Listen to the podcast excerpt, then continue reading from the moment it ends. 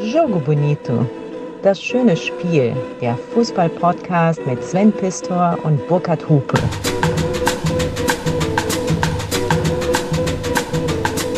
Sven, Das Bacon war ein Traum. hat dir das Frühstück geschmeckt? Boah.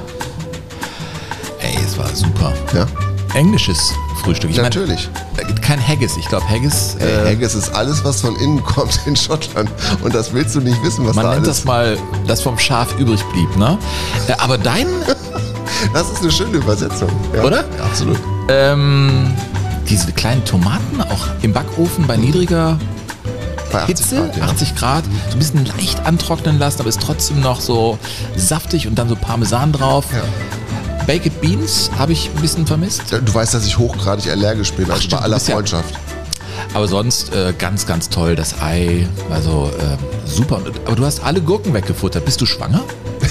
ja, ernsthaft? Ich habe eine Gurke hab Ich ich bin bekommen. schwanger mit so vielen Ideen, mit so vielen Elfmetern. 1097. 1097. Liebe Freunde, falls ihr euch fragt, warum 1097, liebe Hörende von Jogo Bonito an den digitalen Endgeräten. 1097 deshalb, weil es früher, als der Elfmeter erfunden wurde, die 12-Yard-Linie gab, von der dieser Strafstoß ausgeführt werden musste. Und 12 Yards entsprechen 10 Metern und 97 Zentimetern. Also der Elfmeter ist eigentlich gar kein Elfmeter. Ist er nicht, ne? Nee, und wir Schlauberger haben deshalb diese Sendung so genannt. Ja, und als du diesen Vorschlag eingebracht hast bei uns, das ist ja basisdemokratisch und wir haben irgendwie gleiches Stimmrecht, aber ich war sofort begeistert, aber auf der anderen Seite hatte ich auch, ja, ich hatte auch so ein bisschen Angst, weil ich dachte, oh, ist der Elfmeter wirklich so interessant und wenn man sich mit dem Elfmeter schießen und dem Strafstoß auseinandersetzt, das sind ja zwei ganz unterschiedliche Paar Übrigens Schuhe. auch in der Sprache der Schiedsrichter. Ne? Patrick Ittrich hat ja ein Buch geschrieben vor kurzem, der Bundesliga-Schiedsrichter. Und also auch wenn die intern miteinander kommunizieren, dann sprechen sie während des Spiels vom Strafstoß und sobald es dann in die Entscheidungsfindung geht, also sprich Elfmeterschießen, nur dann sprechen sie vom Elfmeter. Also wir halten das jetzt mal auseinander. Das Elfmeterschießen, was wir so kennen, nach 120 Minuten als dann Entscheidung in einem Spiel, das gibt es seit 1970. Und darüber reden wir natürlich, da hat es äh, irrwitzige Elfmeterschießen gegeben. Natürlich, warum englisches äh, Frühstück? Weil wir an der Insel nicht vorbeikommen. Ja, wir kommen immer Thema. wieder. Wir kommen, also, das, das geht eigentlich. Es ist so, als wenn No. du über, über Lipizzaner sprichst und, und willst dich über Wien sprechen. This is quite impossible. Yes. It is. Ähm, Kennst du eigentlich Tommy White? Tommy, Tommy, ich kenne ich kenn Jack White, aber Tom, nee, Tommy Jack White war ja früher äh, Tennis Borussia große Nummer, ne? Ja, Der war ja selber. mal Präsident, hat selber ganz passabel gekickt. Nee, es geht um Tommy White. Nee, kann, kein Schimmer. FC Kilmarnock, kurz nach dem Zweiten Weltkrieg Angreifer. Elfmeter für Kilmarnock gegen äh, Patrick Thistle. Schottische Liga. Schottische Kil- Liga. Kilmarnock. Kilmarnock. Und es gibt also diesen Elfmeter, Tommy White Mhm. läuft an und der erste Versuch wird vom gegnerischen Torhüter gehalten, aber der Schiedsrichter hat moniert, der Torhüter hat sich zu früh bewegt. Das heißt, der Elfmeter muss natürlich wiederholt werden. war so, ich will jetzt hier nicht direkt klugscheißen, aber ich habe, weil man sich früher als Torhüter gar nicht bewegen durfte, auf der Linie stehen musste und jede Regung den Regeln widersprach, Burkhardt. Und das wurde ja später dann geändert. Man Ja, darf ja jetzt ganz am bewegen. Anfang war es auch so. Ganz am Anfang durften die Torhüter sogar dem, dem Schützen noch entgegenstürmen, soweit wie sie. Fatty Falk, mein großer Freund, der dickste Torhüter aller Zeiten, Nationaltorhüter um die Jahrhundertwende aus, hat für Sheffield und für Chelsea gespielt.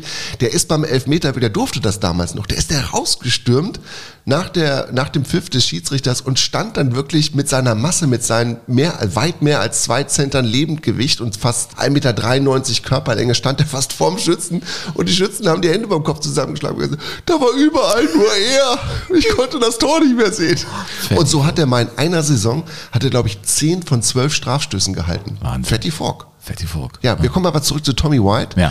Tommy White, FC Kilmarnock, schottische Liga, kurz nach dem Krieg. Also erster Elfmeter gehalten, Torhüter zu früh bewegt, zweiter Elfmeter gehalten, aber Torhüter wieder zu früh bewegt, wird also wiederholt. Und dieses Spielchen wiederholt sich insgesamt siebenmal. Ja, aber das ist doch für den Schützen fürchterlich. Ja, und der Schütze muss sich natürlich die Frage gefallen lassen, warum, Tommy, warum hast du nicht gesagt, okay, heute ist nicht mein Tag, ich lasse es jemand anderem straffrei. versuchen. Also der Torhüter hat immer wieder das Ja. Ding verkackt. Und natürlich kannst du dann den Schützen tauschen. Ne? Also wenn der Schütze nicht den Fehler macht, sondern der Torhüter, Ja. Mhm, dann sieht die Regel vor, dass du den Schützen austauschen kannst. Und Tommy White hat aber immer wieder gesagt, Trainer, ich mach's diesmal, hau ich ihn rein. Und, nie, und im siebten Versuch schließlich hat der Torhüter sich nicht so früh bewegt, aber den Ball trotzdem gehalten. Ey, Elfmeter sind wirklich ein spannendes Ein Thema, was da Wahnsinnsding. auch im Kopf passiert. Also wir werden aus unterschiedlichsten Blickrichtungen das heute beleuchten, was ich festgestellt habe. Es gibt ja viele Universitäten, Institute, die den Elfmeter an und für sich statistisch untersucht haben. Und je mehr du liest, desto weniger weißt du am Ende. Das, worauf man es total reduzieren kann, ist, dass beim Schützen es von Vorteil ist, wenn er da animalisch rangeht, so wie ein Franck Ribéry der auf dem Weg zum Elfmeterpunkt noch nicht mal weiß, in welche Ecke er schießt. Und das ist für Statistiker dann unmöglich zu entschlüsseln. Wir hatten in der Geschichte ja viele Zettel in Stutzen, wo gesagt wurde, der schießt dahin, der schießt dahin. Man versuchte das immer zu untersuchen, ist es besser anzufangen bei einem Elfmeterschießen oder nicht. Auch da gibt es total unterschiedliche Ergebnisse, aber das, was man sagen kann, ist, je mehr du nachdenkst und je mehr dein Großhirn in Anspruch genommen wird beim Elfmeterschießen, desto schlechter bist du. Franz Beckenbauer, lausiger Elfmeterschütze. Michel Platini auch. Oder Zico Sokrates. oder Sokrates, ne? 86. Da gibt es also so viele Beispiele, wo große Fußballer ganz Lothar klein Matthäus. Was passiert da, Burkhard? Ja, du, ich, mich darfst du das nicht fragen, weil ich habe immer nur Elfmeter gepfiffen, aber ich habe sie nie geschossen. Ich war ja Schiedsrichter, da war ich, glaube ich, ganz gut, aber als Spieler war ich so lausig, dass ich nie gefragt wurde. Uli Hoeneß hat ja mal gesagt, es ist einfacher beim Elfmeterschießen zuzugucken, als ihn zu äh, eben auszuführen, aber es ist schwerer als Zuschauer ein Fußballspiel zu verfolgen, als als Profi auf den Platz zu gehen. Also das Elfmeterschießen hat Das er habe ich komplett nicht verstanden. Nochmal. Er hat gesagt, es ist eigentlich für das Publikum fast unerträglich und schwieriger, ein Fußballspiel zu verfolgen. Wenn du spielst, bist du Akteur, du bist du drin und du, das ist emotional einfacher für dich äh, zu regeln. Mhm. Aber das Elfmeterschießen an und für sich, sagt er, ist das brutalste überhaupt für den Spieler, der das ausführen muss. Da hat er schon einen Unterschied Mhm. gemacht und das aus gutem Grund, Uli Hoeneß. Das stimmt. Also ich meine, wir müssen über, wir müssen mit dem einen Elfmeter müssen wir ja anfangen. Oder mit zweien eigentlich, ne? Mit, Eigentlich der, ja, ne? mit der Fahrkarte des Jahrhunderts von Uli Hoeneß 76 im Endspiel von Belgrad gegen die Tschechen. Ein hochdramatisches Endspiel ne? Im, im Stadion von Roter Stern bin ich mal drin gewesen. Das heißt ja auch Maracana tatsächlich im jugoslawischen. Ehrlich? Hm, Im serbischen heißt es auch Maracana. Ach, beschreib Mit das. In dem mit Stadion war ich noch nie. Ist das ein riesiges Ding? Er ist eine riesige Schüssel, auch mit einer Laufbahn. Ich habe da mal ein Spiel vom 1. FC Köln übertragen, jetzt als sie die jüngste Europapokalsaison hatten. Und das ist eine riesige Schüssel und ja, hat eine ganze Menge erlebt. Und dieses, diese Europameisterschaftsendrunde 76 bestand ja im Prinzip nur aus vier Teams. Ne, und die Jugoslawen waren dann im Halbfinale ausgeschieden gegen Deutschland. Auch hochdramatisches Spiel. Jugoslawien 2-0 geführt. Und im Endspiel dann die Tschechen gegen die Deutschen auch 2-0 geführt. Und in der letzten Minute dann Hölzenbein mit dem Ausgleich. Verlängerung, nichts passiert. Die Tschechen klar besser. Dann Elfmeterschießen. Alle schießen sie rein. Und dann, dann kam der Uli. gemächlichen Schrittes geht der Blondschopf von Europapokalsieger, der sicherlich die Nerven haben kann, aber ob er sie jetzt haben muss, aber nicht vielleicht übermüdet ist. Warten wir es ab. 4 zu 3 führt die CSSR. Hönes an, schießt und jagt den Ball über die Querlatte. Das bedeutet, dass es nach der vierten Runde 4 zu 3 steht. Und würde jetzt der letzte Tschechoslowake den Ball verwandeln, dann heißt der Europameister CSSR. Ja. Und der letzte Elfmeter war dann der von Panenka, zu dem kommen wir gleich. Die große Frage ist ja, was war eigentlich mit dem deutschen Torhüter Sepp Meyer los? Der Katze von Anzing. Absolut. Der war ja quasi zwar im Tor.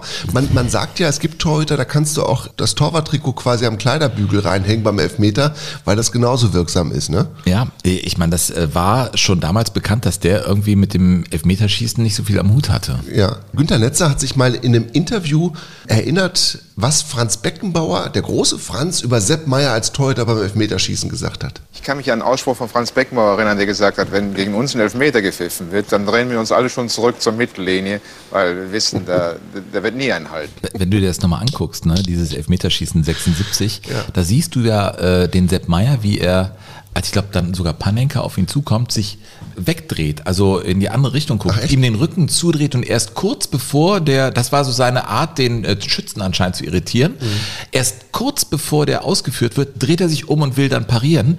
Und das ist natürlich der fundamentalste Fehler überhaupt. Ich habe mich mit Toni Schumacher mal darüber unterhalten. Er hat gesagt, das ist ja der Wahnsinn, weil Toni war ganz anders. Der hat gesagt, für mich war das so, ich war das Raubtier und der Ball war die Beute und ich durfte nichts aus den Augen lassen, auch den Schützen nicht. Der hat den die ganze Zeit fixiert und er hat gesagt, Er versuchte zu lesen, zu antizipieren, was das für einer ist. Und auch bei Toni Schumacher gab es schon Statistiken. Ne? Echt? Äh, ja, sicher, absolut. 1982 war es so, Elfmeterschießen gegen Frankreich. Er hatte sich da definitiv verständigt mit der Ersatzbank, dass die Zeichen geben sollten, ob das ein Klopper ist, ein sogenannter der Schütze oder ein Techniker. Also Hand hoch, ich glaube von Horst Köppel hieß, ist ein Klopper und Hand unten heißt Techniker. Und das wird, äh, bedeutete für Toni Schumacher, ein Klopper, wenn der Rechtsfuß ist, schießt er meist links, weil er hart schießt und links einfacher ist, das Ding zu platzieren. Und ein Techniker versucht den Ball mit rechts, rechts reinzuzirkeln. zu öffnen. Mhm, genau. Und so ist Toni Schumacher da akademisch dran gegangen. War nicht der Einzige, aber Sepp Meier, also, war einfach im Elfmeterschießen nicht gut. Ja. Weißt du, was ich krass finde? Dass 76 es lange Zeit gar nicht klar war, was eigentlich gemacht wird, wenn das Spiel, das Finale, nach 120 Minuten unentschieden steht. Man hat sich kurz vorm Finale, hat man sich erst verständigt, dass es ins Elfmeterschießen geht, auf Drängen des Deutschen Fußballbundes übrigens, weil Helmut Schön, der damals der Bundestrainer war, gesagt hat, das kann ich nicht machen. Hier drei Spiele, also wenn es ein Wiederholungsspiel gibt, drei Spiele innerhalb kürzester Zeit, dann muss ich meine Spieler im Rollstuhl nach Hause befördern.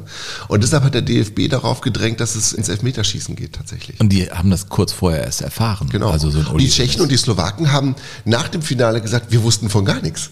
Das Spiel war zu Ende und dann hieß es für die auf einmal, jetzt gibt's Elfmeterschießen. Überlegt erst mal, Endspiel Europameisterschaft. Ja, das, äh, vielleicht war der Stellenwert eines solchen Turniers noch nicht der, der es äh, heute ganz, ist. Ne? ganz sicher so und es ist ja auch charmant. Also wenn du überlegst, wie, da kommen wir ja wieder zum Durchinszenierten im internationalen Fußball, dass alles jetzt irgendwie immer in denselben Ablauf gepresst Ja. wird. Ne? Also es geht ja.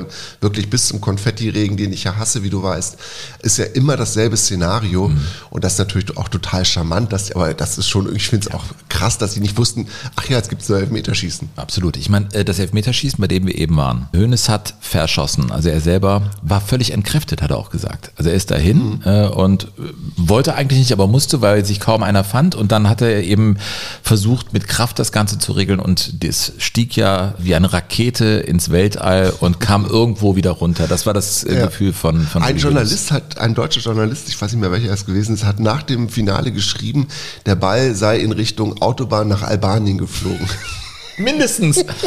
naja, und dann hatten die Tschechen die Entscheidung auf dem Fuß und Deutschland, in Anführungszeichen leider, Sepp Meier im Kasten, der dreht sich weg. Panenka, ich meine, man kennt ja heute den Panenka-Elver und äh, hier wurde er geboren. Und dieser Mann, der von seinem Torhüter jetzt noch Zuspruch bekommt, ist Panenka. Antonin Panenka, einer der erfahrenen Spieler von Bohemians Prag, 28 Jahre alt und jetzt sicherlich vor seiner schwersten Aufgabe. Unten sehe ich Ondrusch und Beckenbauer, die sich gegenseitig auf die Schulter klopfen. Sie alle glauben, dass das Spiel entschieden ist. Und Helmut Schön ist bei Uli Hoeneß, legt dem Größten die Hand auf die Schulter. Ich kann mir vorstellen, wie fertig der Uli ist. Jetzt läuft Panenka an. Sepp Meier lauert. Panenka schießt ein. Sepp Meier zum dritten Mal. Ahnt die richtige Ecke. Panenka mit einem Was lachst du? Überwindet den Hä? deutschen Torhüter. Warum lachst du so blöd? Die Tschechoslowakei ist Europameister im Fußball der Nationalmannschaft des Jahres 1900. Naja, er hat, Aber Moment mal, muss ja, was hat Panenka gemacht? Das ist ja hier keine wirkliche er hat den Ball Reportage. in die, mittig ins Tor gechippt. So, das gab es bis dahin nicht. Der Panenka ist äh, brutal starker Anlauf und der Torhüter denkt, boah, in irgendeine Ecke wird er den wemsen. Das ist ja der Trick bei der Sache. Und kurz vorm Schuss rausnehmen die Beschleunigung und dann im Prinzip ein Chipball so auf Meter, Meter 50, genau zentral, wo der Keeper schon weg ist, noch keine Chance hat, mit dem Scherenschlag der Beine den Ball noch abzuwehren. Ist das die- ist es- der Panenka. Es ist da die größte, die größte Verarsche, die es überhaupt geben kann im Fußball. So, und der sagt, der hat die richtige Ecke geahnt Ja. in der Reportage. Ich meine, Ja. falscher kannst du ja nicht reportieren. Ja, du bist, du, weil du machst es dir ja, du ganz schön, Schlumpf. schön ihr, müsst, einfach. ihr müsst schon als Reporter sagen, was passiert. 45 Jahre danach, weißt du, jeder Ja. kennt die Geschichte, aber in dem Moment kennt der Reporter Er das die natürlich. richtige Ecke. Der Reporter kennt es doch, der, der, für den ist es doch auch das erste Mal. Und du weißt nie, welche Perspektive der hat. Einen Elfmeter zu übertragen, im Radio oder im Fernsehen, ist ungeheuer schwer, weil du, du hast keine frontale Perspektive. Du guckst von der Seite drauf und du siehst es nicht zu 100 Prozent, wie der Ball fliegt und wie der Torwart sich bewegt. Und das, finde ich, muss man dann einfach in einem Re- Reporter auch einfach nachsehen. Meinst du das jetzt ernst? Ja, total. Ich weiß es doch aus Erfahrung, wie das ist, dass ich manchmal auch denke, Alter, der war ja genau in die Mitte gebolzt. Habe ich gar nicht gesehen im ersten Augenblick. Ist mir schon ganz oft passiert. Echt? Ja. Was kann noch passieren? Also ich meine, wie machst du das denn eigentlich? Elfmeterschießen. Also nochmal, wir wollen, dass Leute natürlich hier rausgehen und dann klugscheißen können und sagen können, in Jogo Bonito habe ich gehört, der Strafstoß wurde ganz früh erfunden, ich glaube 1891. 91, hm. Aber das Elfmeterschießen gibt es erst seit 1970. Wenn du das jetzt machst, übrigens hören wir gleich auch das aller, allererste Elfmeterschießen, soweit das uns bekannt ist, liebe Leute, ihr gebt uns Feedback über Instagram, dem Burkhardt, über Twitter und bei Facebook sowieso.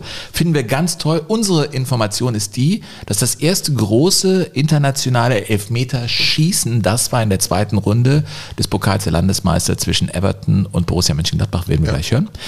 Als Reporter im Stadion, Elfmeterschießen, was machst du, was schreibst du auf dem Zettel? Du hast, ja- du schreibst, wer schreibt, der bleibt. Wie, wie machst du das? Ich mache zehn Kästen. Fünf, fünf für die einen, fünf für die anderen. Und diese Kästen sind dann quasi in der Mitte nochmal geteilt für den Schützen. Und dann mache ich unten ein Kreuz für drin und einen Kreis für nicht drin. Kreuz für drin, Kreis für nicht drin. Genau. Dann weiß ich halt, wie es steht. Und trotzdem ist das Elfmeterschießen, man, man sollte ja meinen, dass das irgendwie ein Gottesgeschenk ist, für jeden Reporter ein Elfmeterschießen zu übertragen zu dürfen. Aber du hast natürlich auch eine kolossale Verantwortung. Du musst mitrechnen, das klingt erstmal einfach, aber du musst halt wissen, okay, jetzt kommt der achte Schütze, es steht so und so, wenn der jetzt trifft oder wenn er nicht trifft, dann ist es vorbei. Das ist eine ganz einfache Rechnung, aber die muss halt in dem Moment da sein, weil wenn du in dem Moment verkackst, Hast du schon mal verkackt? dann verkackst du richtig. Erzähl ich dir gleich, ich habe mal einen Elfmeter, habe ich mal so verkackt, das kannst du dir gar nicht vorstellen. Mach doch ich jetzt. glaube, die Geschichte kennst du gar nicht. Ich wollte noch kurz was zum Elfmeterschießen so, ja. erzählen. Ähm, eines meiner ersten Elfmeterschießen, die ich übertragen habe am WDR oder live bei WDR 2, war im Pokal zwischen Rot-Weiß Essen und Energie Cottbus. Und die Cottbusser hatten damals, das war glaube ich 2000 pff, irgendwas, weiß ich nicht mehr. Erste Runde auf jeden Fall und es gab also Elfmeterschießen und Cottbus hatte damals diese ganz anstrengenden Textmarker orangen Trikots. Tomislav Piplica war im Kasten. Das kann gut sein, dass der damals noch im Tor war. Und diese Trikots, die waren ja scheußlich Ja. und die hatten die Eigenschaft, in der untergehenden Sonne im, im Stadion an der Hafenstraße extrem zu reflektieren und so, dass man keine Rückennummer mehr erkennen konnte. Scheiße. So, und dann sitzt du da oben und du weißt, du bist live auf Sendung, weil natürlich, du bist beim Elfmeterschießen dann am Samstagnachmittag, alle anderen Spiele sind zu, du bist der Einzige, der noch drauf ist, für dich werden die Nachrichten verschoben. Und jetzt der nächste Cottbusser. Und dann hast du, ja, jetzt kommt der nächste Cottbusser. Und was machst du? Gut macht er es. Ja, und du kannst nichts anderes natürlich machen, als zu sagen, wie es ist. Ja, klar. Ich glaube, es ist, aber ich kann es nicht genau erkennen, weil die, die Umstände sind so und du kommst dir aber trotzdem vor wie der allergrößte Depp. Aber die Leute lieben dich für den Moment, wenn du ehrlich bist. Ja, und jetzt kommen wir zu der anderen Geschichte, als ich mal nicht ehrlich gewesen bin. Das ist mein großes, Das ein, ein, ein großes Geheimnis, das ich jetzt verrate. Aber du sagst doch Menschen, wenn du sie nicht magst. Das sagst du das denen ja, doch. aber ich erzähle jetzt, pass auf, ich erzähle jetzt wirklich. Ich, Du, erzähl, du erzählst es hier oder was? In Jogo Bonito. ich glaube, ich erzähle es. Oder Ja, soll, ich noch bisschen, soll ich noch ein bisschen Es ist warten? Zeit für Geständnisse. Vielleicht warte ich noch. Ich weiß es. Nein? Also es gab mal, es gab mal ein Spiel in Bielefeld. Mhm. Ja. Und Ich bin ganz ehrlich, Burkhardt sucht in seinen Unterlagen. Ja? Während er hier auf Zeit spielt, mein Freund. Hast du die Geschichte nicht da oder was? doch, aber ich, Wir sitzen wieder hier Ich an hab deinem schon wieder ich hab- Zettel. Also es war so. Ja, also es gab, ein, es gab ein Spiel in Bielefeld und es war auch, es war irgend- irgendwie 2000 irgendwas, natürlich. Mhm. Und das war das Spiel Bielefeld gegen Hoffenheim und es war kurz vor Ende Schlusskonferenz und du weißt, damals war ich noch nicht so oft in der Schlusskonferenz und du wolltest natürlich, dass jede Schlusskonferenz besonders klingt und dann kriegst du natürlich eigentlich das Geschenk, nämlich einen Elfmeter für Bielefeld gegen Hoffenheim Mhm. und es stand irgendwie unentschieden, ich weiß es nicht mehr. Und ich habe den Schützen nicht gesehen. Ich habe die Nummer vom Schützen nicht gesehen und ich habe ihn nicht erkannt. Wir saßen damals in Bielefeld noch relativ hoch, hatten, hatten so ein Doppelfenster und der bewegte sich also quasi immer hinter dem Mittelholm von dem Fenster und die Kamera zeigte den nicht groß. Das heißt, so, du wusstest nicht, wer das ist. wir hatten ja noch so einen großen Bildschirm und ich dachte mir, Alter, ich kann doch jetzt nicht rufen Elfmeter in Bielefeld und ich sehe nicht, wer der Schütze ist. Und habe dann auf Zeit gespielt. Neben mir saß der Vereinsberichterstatter von Bielefeld, also der alle kannte und ich habe ihn fragend angeguckt und auf die ausladende Geste und habe auf die Aufstellung getippt und habe die Hände fragend in die Luft geworfen. Aber du musstest währenddessen ja auch immer weiterreden. Das ist ja Wer das Problem. ist der Schütze? Ja. Und dann habe ich so gesagt, naja, das dauert noch mit der Ausführung. Dann hören wir mal kurz, was die Frankfurter Eintracht macht. Und dann ging es also nach Frankfurt und der machte auch nur, zog die Schultern hoch, hier mein Kollege. Und es war einfach völlig unklar, wer diesen Elfmeter schießt. Wir haben ihn nicht erkannt. Und dann hast du irgendeinen genommen? Nein. Dann habe ich gewartet, bis der Elfmeter ausgeführt war und er hat ihn verschossen. Und so, dass man die Kulisse nicht hören konnte. Und dann habe ich den Elfmeter quasi wie live nachgeschickt. Oh, ey, Burkhardt! Als ich den Schützen hatte. Ist das verjährt? Ja, ist es. Das war der größte Fusch am Bau, den ich jemals im Radio gemacht habe. Ich, Alter. ich bekenne mich schuldig. Shitstorm. Ich ja. bekenne mich schuldig. Ja. Na, Shitstorm finde ich jetzt wäre jetzt ein bisschen übertrieben, weil ich gebe es ja zu. Ja, ist richtig. Nein, nein, du, ach, bitte, bitte. Der Schütze bitte. war André, deshalb habe ich hier gerade so hektisch nach den Unterlagen gesucht. Das war André Mijatovic. Das triggert was in dir. Du hast wieder diesen Blick, ja. auch diese Angst. Ja, ne? ich, wollte, ich wollte es nicht wieder verkacken. Weil wenn einer von uns beiden hier immer vorbereitet ist bei Jogo Bonito, dann bist das definitiv mal du. Wenn du hier aus, deinem, aus deiner Bibliothek dann rauskommst ne? und äh, mit mir redest über 76, da waren wir doch jetzt eben noch. Wir waren 76. Wir waren ja. noch beim Panenka. Äh, so, die Reportage sind wir uns einig. Wir haben ja mit äh, Bernd Kraus gesprochen über diesen Tonda, wie man ihn auch nannte. Panenka. Hm. Panenka. Und der hat zusammen mit Bernd Kraus, Tu Felix Austria, kann ich nur empfehlen, unsere vorletzte Folge. Hm es gab auch einige Zuschriften, ey Leute, ihr habt gar nicht über Max Merkel gesprochen. Max Merkel war doch schon mal auch Thema bei uns. Absolut, ja, ja bei ja. dem Tyrannen von der Trainerbank. Aber vielleicht war das nicht die letzte über Österreich. Ich habe Österreich kennen und lieben gelernt in der Folge. äh, Bernd Kraus sagte über diesen Panenka, seinen Teamkameraden von Rapid Wien. Dann habe ich mit dem Antonin Panenka, den Panenka-Elfmeter, den kennt man ja heute noch, mhm. äh, gespielt und habe damals zum Tonda gesagt, als er verpflichtet wurde, und dann habe ich zu ihm gesagt, Tonda, wie kannst du so einen entscheidenden Elfmeter um die Europameisterschaft, wie kannst du den lupfen? Sagt er, Bernd, was will Torwart? Torwart muss ich werfen. das war einfach, das war ein grandioser Spieler, ein grandioser Mensch, oder ist er? Mhm. Das ist einfach äh, toll, mit solchen äh, Leuten einmal gespielt zu haben und, und die auch nie vergessen haben, wo sie herkommen. Ne? Und das ist halt das Wichtigste. Wichtiger ja. Nachsatz. Ja, das stimmt. Und äh, man wird auch diesen Elfmeter nie vergessen. Also ich glaube, selbst in, in 10 oder 20 Jahren wird man sich immer wieder an dieses Schlitzohr, den Schwake vom Elfmeterpunkt erinnern. Günter Netzer hat das natürlich auch getan in diesem Interview, was es damals gegeben hat. Und der feiert den Panenka natürlich auch auf seine Art und Weise. Unverschämtheit, absolute Unverschämtheit. Aber großartiges Können, Selbstvertrauen, was dahinter steckt.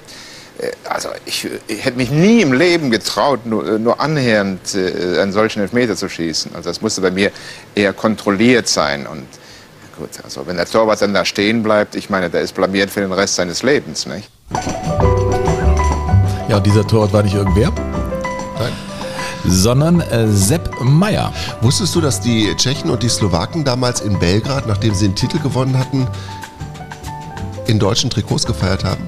Also sie hatten die deutschen Trikots an. Also sie haben quasi den Pokal in die Höhe gestreckt und hatten die Trikots von ihren Gegnern an. Die haben nicht irgendwie in der, in der tschechisch-slowakischen Trainingsjacke oder sowas gefeiert, und am nächsten Morgen nach diesem Endspiel, das übertragen wurde, ich durfte es nicht gucken, weil es natürlich auch alles viel zu lange dauerte, habe ich dann die Zeitung aufgeschlagen und sah mit einem Auge nur, wie deutsche Trikots den Pokal in die Luft halten und ich dachte, hurra, die Deutschen haben es wieder geschafft.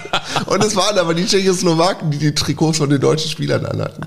Aber war das dann schon so, ja, wie so eine Trophäe, wie eine Jagdtrophäe darin zu feiern, so wie ich die Alten verstanden habe, wenn sie darüber reden, über diese Zeit? Es gab ja früher häufiger auch ein Bankett zusammen mhm. der Mannschaften am Abend Abend.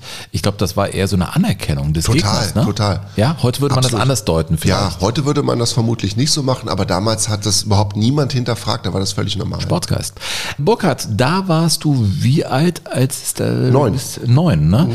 Erinnerst du dich denn, du bist ja, also Hannover 96 war ein Ding, aber Gladbach natürlich auch das noch größere für dich emotional. Erinnerst du dich an die Glanzauftritte der Gladbacher im Europapokal der Landesmeister oder war das zu früh?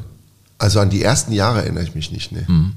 Da kommen wir aber jetzt in unserer Folge zu. Wobei, also bevor wir da hinkommen, ich habe ja so ein paar, weil du ja schon über den Klugschiss kommst hier bei uns. Mhm. Ich habe so ein paar Fragen mitgebracht, weil wenn man sich um 10,97 Meter kümmert, dann kommt man natürlich zu den Regeln, die dann irgendwann mal festgelegt wurden. In so einer Taverne, in einer Kneipe in London, das ist doch, ne, mhm. war doch so. Ja der frühe Fußball. Und Regeln gab es, die wurden dann abgeändert und ich wollte so ein paar Regelfragen, historische Regelfragen stellen, gucken, was du dazu zu sagen hast. Wie lange durfte den alten Regeln nach der Platz maximal sein? Was würdest du sagen? A wäre 150 Yards, B 200 Yards, Das entspricht 183 Metern, was ja ein Zeppelinfeld ist fast. Äh, Oder doch 231 Yards, was würdest du sagen? Also noch länger. C? Noch länger, ja. Nee, so lang nicht. Also mit 100, irgendwas mit 180 kommt mir bekannt vor. B? Ja. Ja, erster Punkt. Super. Und noch eine Frage. Es gab ja das Tor in dem Sinne nicht am Anfang, sondern da gab es eigentlich nur so zwei Pfosten. Zwei Stangen, ja. Zwei Stangen. Und dann hat man die Erfahrung gemacht, hm, das Tor ist vielleicht ein bisschen zu hoch, wir müssen das nach oben hin begrenzen. Also heute kennt man das ja noch im American Football oder im Rugby. Aber irgendwann mal hat man sich gesagt, wir müssen ja oben was machen. Und da hat man ein Seil hingehängt. Das Ja. war keine Querlatte. So, es war ein Torband. Äh, Welche Farbe hatte dieses Torband? Wurde nämlich vorgeschrieben. War dieses Torband? Ach, echt? Ja, das von 1966. Diese Begrenzungsregel kam ja dann. 1866. 1866, Entschuldigung. War das Torband weiß, war es gelb oder war es C rot? Rot. Signalfarbe. Ja, wusstest du das? Nee, geraten. Ja, das ist also du, du, du machst es gar nicht schlecht. Es hat sich immer haben das- weiterentwickelt. Die Farbe des Bandes war vorgeschrieben. Ja, Das ja. finde ich ja super. Und wer bekam eigentlich, das ist auch noch lustig, wer bekam in den archaischen Fußballregeln eigentlich den Einwurf? Wurde einfach abwechselnd eingeworfen, wenn der Ball die Außenlinie dann passiert hat? Ja, das ist eine ernsthafte Frage. A, also abwechselnd. B, war es so, dass äh, ein Münzwurf darüber entschied dann Am Einwurf? Ja, oder der Habhafte, also der, der zuerst den Ball dann ergatterte, bekam auch den Einwurf. C. Ja! Wusstest du das? Nee. Ja, der Habhafte. Der Habhafte. Das heißt, der Ball rollt aus. Ich liebe diesen Ausdruck der Habhaft. Ja, der Habhafte. Ja, der das heißt, dann, dann stürzten die raus und wer zuerst den Ball hatte, durfte den auch wieder Super, einwerfen. das heißt, das Spiel wird gar nicht unterbrochen. Es geht ja, ja. es Stell, stell dir das heute mal vor. Super. Ein Leroy Sané Ja. würde, oder ein, ein, oh Mann, der Serge Gnabry würde sich Angst um seine Frisur machen müssen, wenn er dann in so einem Spiel gegen, Gegen Kräuter führt. Oder gegen den Hinteregger. Hinteregger. Hinteregger würde jeden Einwurf für Eintracht Frankfurt holen. Ey, stell dir das mal vor. Hinteregger und Erling Haaland Ja. kämpfen um Einwürfe. Ich finde einige Regeln ziemlich geil, die sollte man wieder einführen. Ja, früher war nicht alles schlechter, Sven. Nein. Und noch eine. Was passierte eigentlich damals nach jedem erzielten Tor? Gab es A einen Seitenwechsel, B Shake Hands der Spielführer oder C gab es einen Teambreak, damit sich alle wieder besprechen konnten? Handshake. Nein, Seitenwechsel. Ach. Ha! Ich hab ihn, ey! So, 1970. Erstes Ja. Elfmeterschießen. Ja, Gladbach zum ersten Mal Meister geworden damals, ne? Dann zum ersten Erzähl Mal. Ja. erstmal Europapokal der Landesmeister. Ich weiß, dass die in der ersten Runde gegen den zypriotischen Vertreter gespielt haben. Ich glaube, Lanaka ist das gewesen. Und Hinspiel dann auf Zypern, dachte man, dachten die Gladbacher auch und dachte vor allen Dingen Günter Netzer. Und der hatte noch furchtbare Erinnerungen an Zypern, weil er da mal mit der Nationalmannschaft gespielt hat. Das war noch gar nicht lange her. War zur Europameisterschaft 1968. Und die Deutschen spielten nur 0 zu 0, qualifizierten sich nicht für die Endrunde. War die peinlichste Nummer in der deutschen Länderspielgeschichte. Auf einem furchtbaren Acker, der wohl eher so ein Zementplatz gewesen ist. Und die Gladbacher hörten nur den Erzählungen von Günter Netzer zu und er dachte, es wird furchtbar. Wir müssen versuchen, das irgendwie abzuwehren. Im Lovers Lane, ja? ja? im Lovers Hat Lane. wahrscheinlich da gestanden. Sie standen da und, und rührten im Martini und dann, das geht so nicht. Wir müssen was ändern. Und dann kamen aber die Zyprioten wohl auch mit dem Wunsch, das Sagt Spiel, man nicht auch Zyprer? Kann man auch sagen. ich glaube ne? Zypern darfst, ich finde aber Zyprioten so Zyprer schön. klingt viel schlauer auch. Ja, Ja. ja. Aber ja. Zyprer kann man auch sagen. Kann man bestimmt Bin ich mir sagen. ziemlich sicher. Ja, Ja. du kannst alles sagen. Das kann ich. Ja. Okay. Auf, also auf jeden Fall, die Zyprioten kamen also mit dem Wunsch, das Spiel nicht zu Hause austragen zu können, weil man dachte, wir scheiden ja sowieso aus und wenn wir vielleicht woanders spielen, dann kommen mehr Leute und wir verdienen noch ein bisschen mehr Geld. Ach nee. Ja, und dann hat man das Spiel tatsächlich nach Deutschland vergeben, aber nicht nach Mönchengladbach, sondern nach, München oder nach Augsburg. Hä? Ja, ja, das ist doch klar. was? Ja, natürlich, nach Augsburg. Und dann haben sie das Hinspiel also, Europapokal der Landesmeister, das einzige Spiel im Europapokal der Landesmeister, das jemals in Augsburg ausgetragen wurde, war Lanaka mit Heimrecht gegen Borussia Mönchengladbach und es ging am Ende, glaube ich, 0 zu 6 aus und Rückspiel dann 10 zu 0. Und so sind die Gladbacher ins Achtelfinale gegen den englischen Meister FC Everton gekommen. Das klingt schon ziemlich cool mit Achtelfinale, aber es war auch die zweite Runde. Also es ging ja früher ratzfatz. Also sagen wir mal, Achtelfinale klingt größer, ne? Ja. Ja, gegen Everton haben Ja. die gespielt, ne? Die Gladbacher. Hinspiel 1-1, Rückspiel 1-1 und dann kam es eben zu diesem Elfmeterschießen. Im Goodison Park. Wir waren mal im Goodison Park. Na, aber Erinnerst cool. du dich? Ja, wir waren ja, waren wir dreimal in Liverpool oder zweimal? Ich weiß es gar nicht Zweimal. mehr. Zweimal. Ja, ganz toll.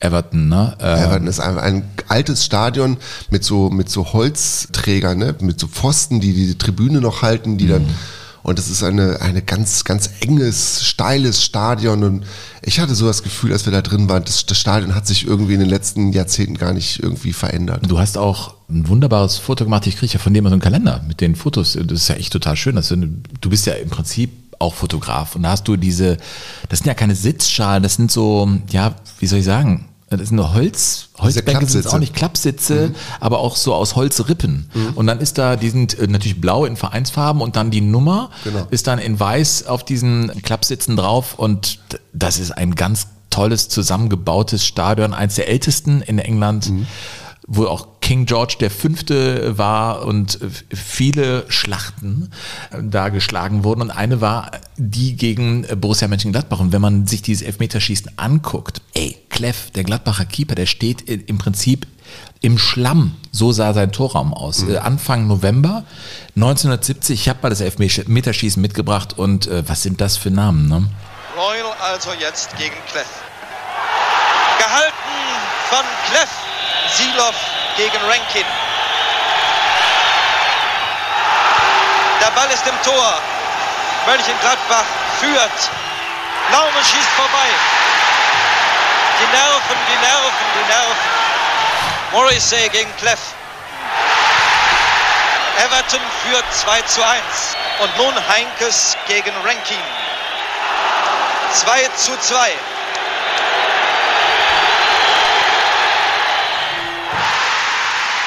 Ja. Die haben das ekstatische Torschrei, war, oder? Ja, ich glaube, es war Lugi Müller, der dann äh, verschossen hat. Ja.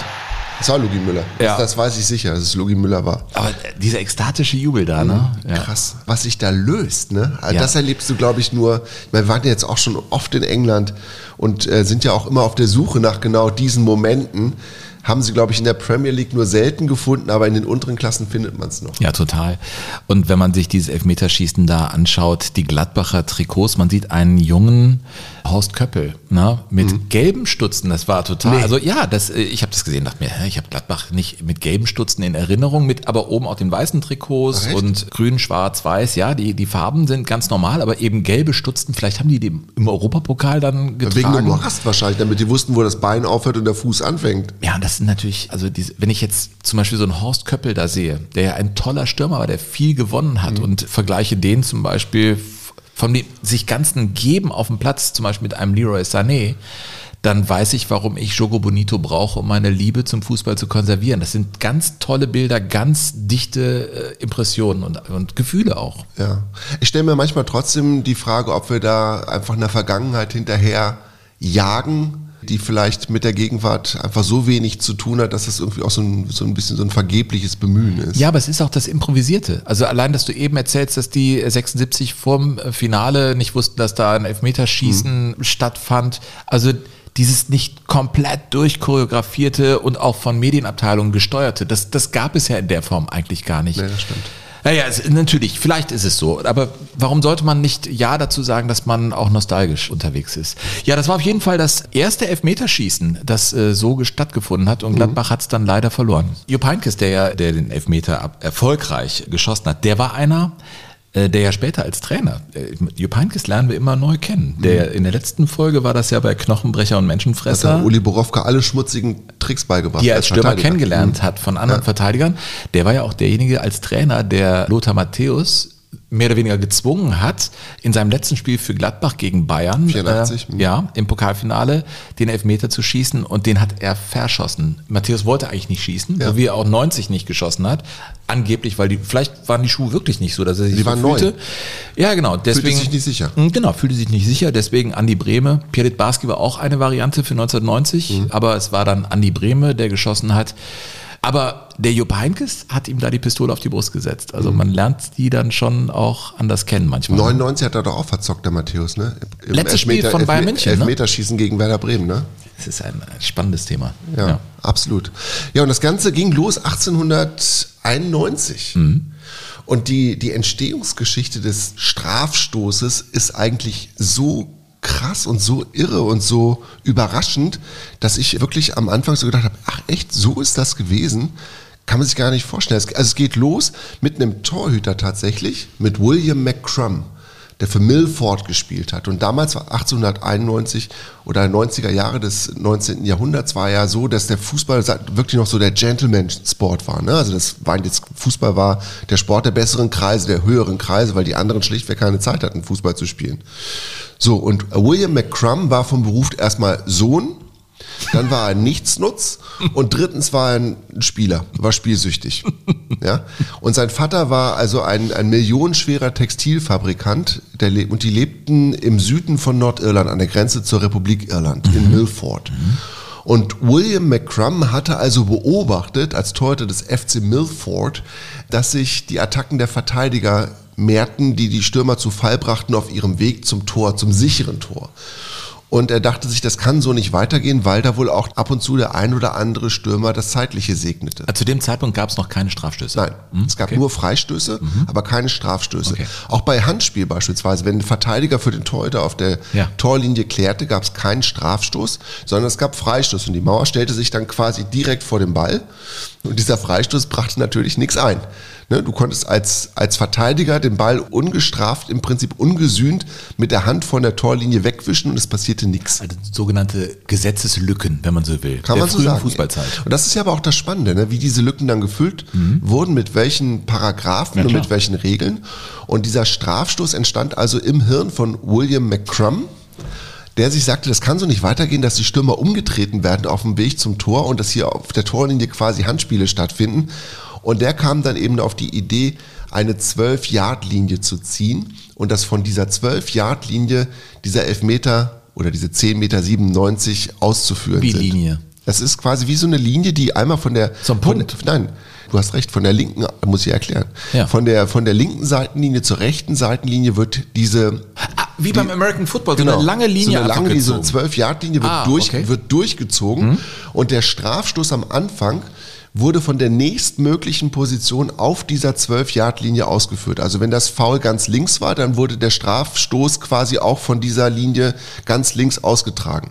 Du konntest nicht von irgendwo schießen, sondern der Schiedsrichter hat dann entschieden, von wo das ausgeführt werden muss. Und der Ort des Vergehens musste also quasi äh, möglichst nah zu dieser 12-Yard-Linie sein. Ach. Ne? Also der kürzeste Weg quasi zur 12-Yard-Linie.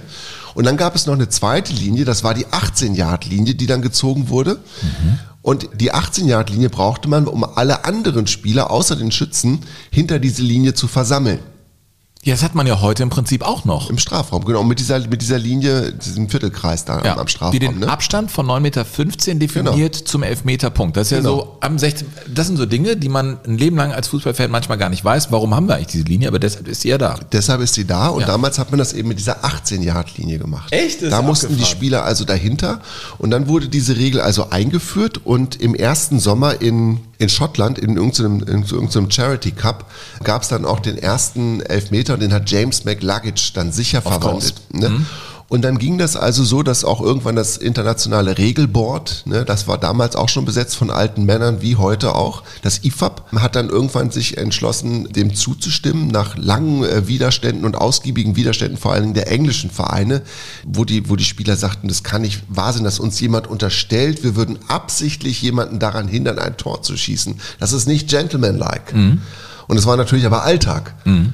Und die Spieler haben sich größtenteils am Anfang dagegen gewehrt. Das ist gegen diese Einführung der Regel, vor allen Dingen die englischen Fußballer. Mhm. Und der großartige Club der Corinthians aus London, der hat sich am Anfang quasi weggedreht. Und wenn es einen Elfmeter gab, haben die das nicht verfolgt, haben sie nach draußen gegangen und haben eine Zigarette geraucht. Weil? Weil sie das empörend fanden, dass ein Spiel auf so eine Art und Weise fortgesetzt wird. Was ich auch irgendwo gelesen habe, war, dass in den frühesten Zeiten sich die Mannschaften einigen mussten auf tatsächlich einen Strafstoß. Dass es auch so ein Gentleman Agreement war. Man konnte gar nicht akzeptieren, dass es so etwas wie Niedertracht oder, oder genau. einen Verstoß im Spiel gibt, weil es sei ein Gentleman-Sport und deswegen brauchte man sowas nicht. Das war ja der Stein des Anstoßes mhm. für so viele Diskussionen, die aus heutiger Sicht total absurd wirken. Ne?